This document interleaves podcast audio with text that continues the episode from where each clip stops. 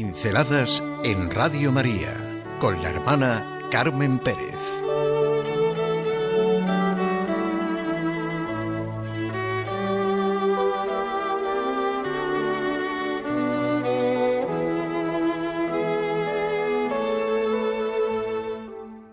La muerte no es nuestro único destino. A raíz de una buenísima intervención sobre el hecho de que todos queremos vivir, pero vivir bien, veíamos claramente que la muerte no es de ninguna manera nuestro destino, porque entonces sencillamente ¿para qué vivir? Y así desde esta perspectiva, ¿qué más da vivir veinte que cien años? Si más tarde o más temprano todo se acaba. Nadie quiere morir. Queremos sentirnos vivir bien, gozar. Anhelamos no cosas, sino plenitud, reconocimiento, amor. Nuestros anhelos no son los de vivir a los quince años, a los veinte, a los cincuenta, etc. Nadie realmente quiere eternizarse en tal edad determinada, y nos produce algo extraño solo el pensarlo. Es mucho más que eso. Decíamos que queríamos la vida, una plenitud que presentimos en cierta manera, y que aunque parezca una contradicción, es vivir sin tiempo. Vivir sin el tiempo determinado que es nuestra vida, con todas las limitaciones que conlleva el ahora, lo que pasó y lo que puede pasar. Es verdad que no es difícil tomar conciencia de que estamos aquí solo un tiempo determinado. La increíble brevedad de la vida, y más si la comparamos con los millones y millones de años de la que nos hablan los científicos, pues está en conflicto con nuestra ansia tan profunda de permanencia, está en conflicto con el temor que albergamos a lo largo de la vida de ser separados de lo que es bueno, de lo que nos da paz, de lo que nos da satisfacción, de lo que nos merece la pena, de los que amamos, de lo que puede ser vivir una relación maravillosa. ¿Cuántos y cuántos escritores, músicos, artistas, pensadores han tratado este enigma? Ciertamente el problema de la muerte está en el umbral de toda filosofía, de todo pensamiento. ¿Es la muerte nuestro único destino? pregunta Armand Nicoli en un estupendo capítulo del libro La cuestión de Dios. Es un libro en el que Lewis y Freud debaten sobre Dios, el amor, el sexo y el sentido de la vida. El objetivo del libro es mirar la vida humana desde dos puntos de vista diametralmente opuestos, el de un creyente y el de un no creyente. Freud dividía a toda la gente en estas dos categorías. Ya hemos hablado algunas veces de esta postura de muchos autores de dividirnos en dos grandes categorías, siempre dos categorías, aunque el punto de enfoque escogido es muy diferente. Pero realmente en la raíz de esta realidad tan existencial se encuentran todos, dos clases de hombres.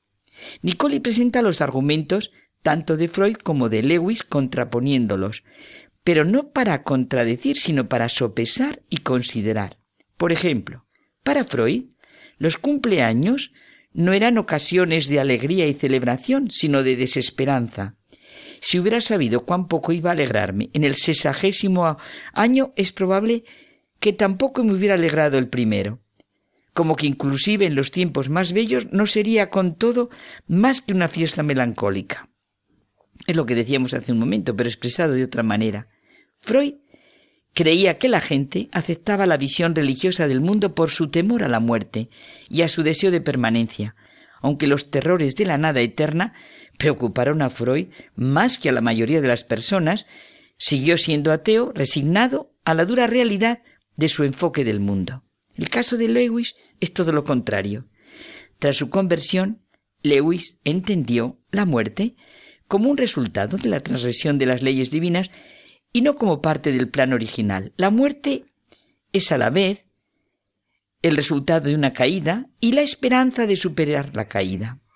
La muerte no es sólo un enigma que derrota a cada ser humano, es también el medio que Dios utiliza para redimirnos. La muerte de Cristo es el remedio de la caída.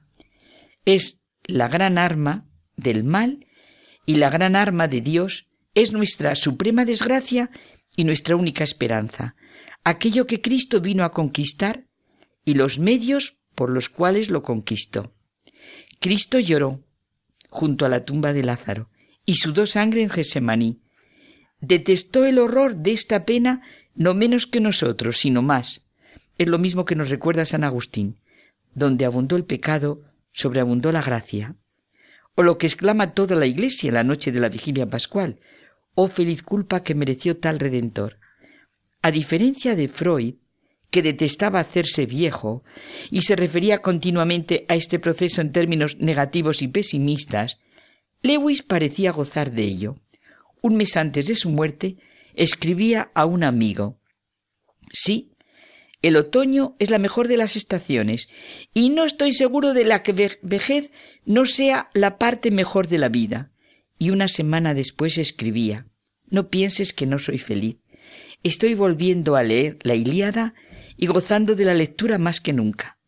Lewis, cautivado ya por la verdadera alegría de la vida, estaba convencido de que nuestra vida consistía en descubrir la relación con la persona que nos la había dado y de que la única persona que podía decidir el momento de la propia muerte, de entrar en la gloria, era la persona que le daba a uno la vida.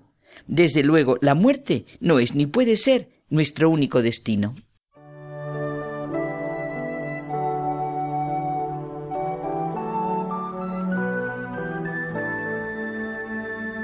Pinceladas en Radio María con la hermana Carmen Pérez.